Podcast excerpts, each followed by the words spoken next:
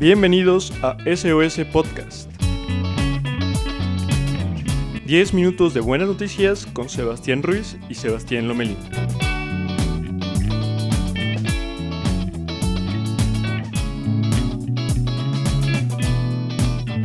Hola, yo soy Sebastián Ruiz y les doy la bienvenida a nuestro décimo segundo episodio de SOS Podcast. Como cada domingo, estamos muy contentos de presentarles algunos buenos hechos que ocurrieron en la semana. Nos alegra comentarles que cumplimos tres meses de este gran proyecto y esto se debe gracias a su compromiso por escucharnos y por compartirnos. Recuerden que hoy toca entrevista, entonces es un programa especial. Y comenzamos con la primera buena noticia de la semana, que es que un equipo de investigadores de Estados Unidos desarrolló inhibidores de proteínas que bloquean la interacción entre COVID-19 y el cuerpo humano. El desarrollo de medicamentos que interfieran con este mecanismo de entrada podría conducir al tratamiento o incluso a la prevención de la infección. Según la Universidad de Washington, una de las firmantes del estudio que se publicó en la revista Science, en este sentido, vemos que cada vez los investigadores en el mundo están encontrando alternativas y medidas que vayan aumentando la capacidad del cuerpo humano para resistir al virus. Y siguiendo con las noticias del coronavirus, México recibirá 32 millones de dosis de la vacuna rusa Sputnik 5, dijo el miércoles el Fondo Ruso de Inversión Directa en un comunicado.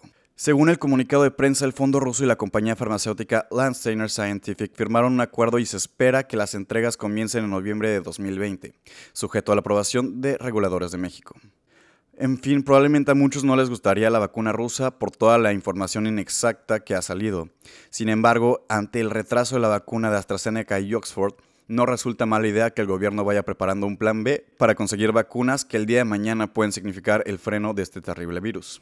Y bien, hoy nos acompaña Rodrigo Tavera, quien actualmente cuenta con una experiencia de más de tres años en Salesforce, que es una de las empresas más grandes del mundo sobre desarrollo de software.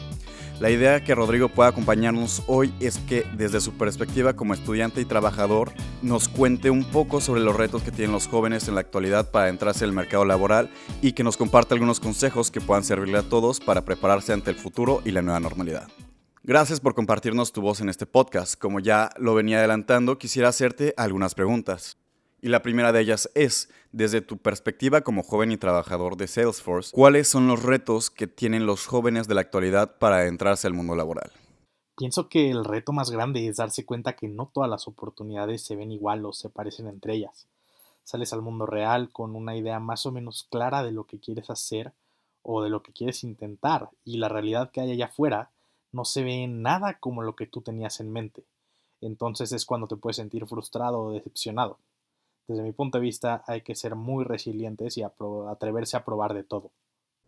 Muchas gracias Rodrigo. Y ahora una segunda pregunta. Desde tu posición como trabajador, ¿cuáles son las áreas de oportunidad y habilidades que los jóvenes debemos de mejorar para aumentar nuestras posibilidades a la hora de postularnos ante cualquier vacante? Siento que es muy importante aprender a comunicar tus ideas de forma clara y convincente. De nada sirve que tengas una idea maravillosa si no la puedes transmitir y tampoco puedes transmitir su valor. En cambio, hay muchas personas que tienen ideas buenas, solamente buenas, pero que las transmiten de una manera tan poderosa que es imposible resistirse a llevarlas a cabo. Y además, esto te sirve para vender o para proponer un nuevo producto o conseguir un nuevo trabajo. Muchas gracias, Rodrigo. Y la última pregunta del día sería, ¿cuál es tu consejo para animar a todos aquellos que han perdido su trabajo o que apenas están adentrándose al mundo laboral y ven que muchas opciones o alternativas se encuentran limitadas? Mi consejo sería que nada es definitivo hasta que tú decides que es definitivo.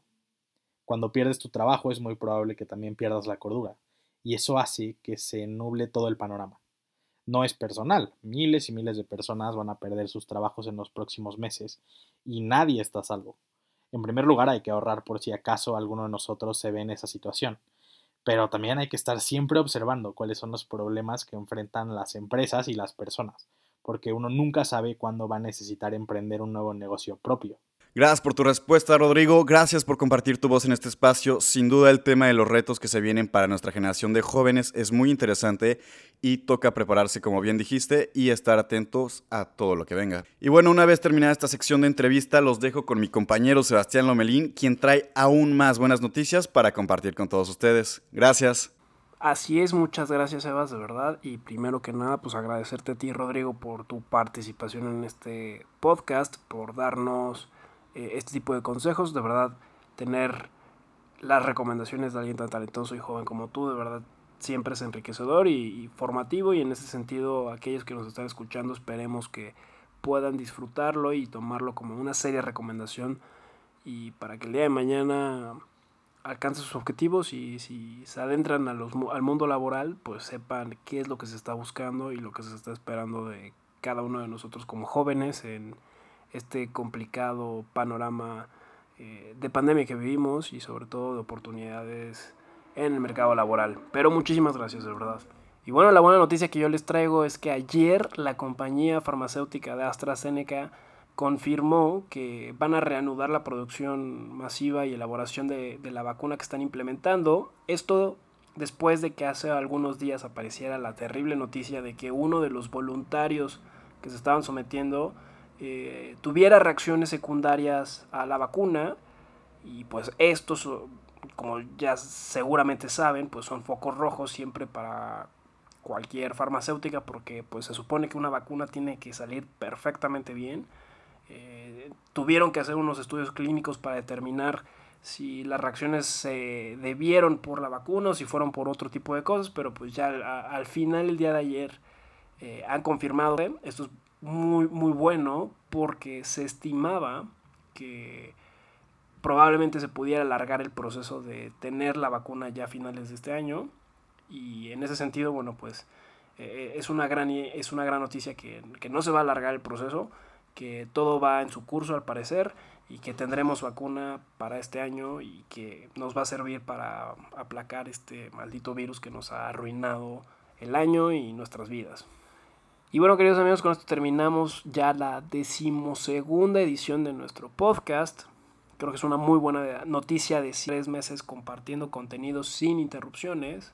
Y por ello, pues hay que hacer un reconocimiento yo de manera personal aquí a mi compañero Sebastián, que lo ha hecho fenomenal, pero también un reconocimiento a todos ustedes porque nos han ayudado, nos escuchan, nos han recomendado, nos han dado consejos eh, en ese sentido, para nosotros dos siempre es muy lindo eh, y muy bonito que alguien más nos pueda estar escuchando del otro lado, que alguien más nos pueda estar echando la mano.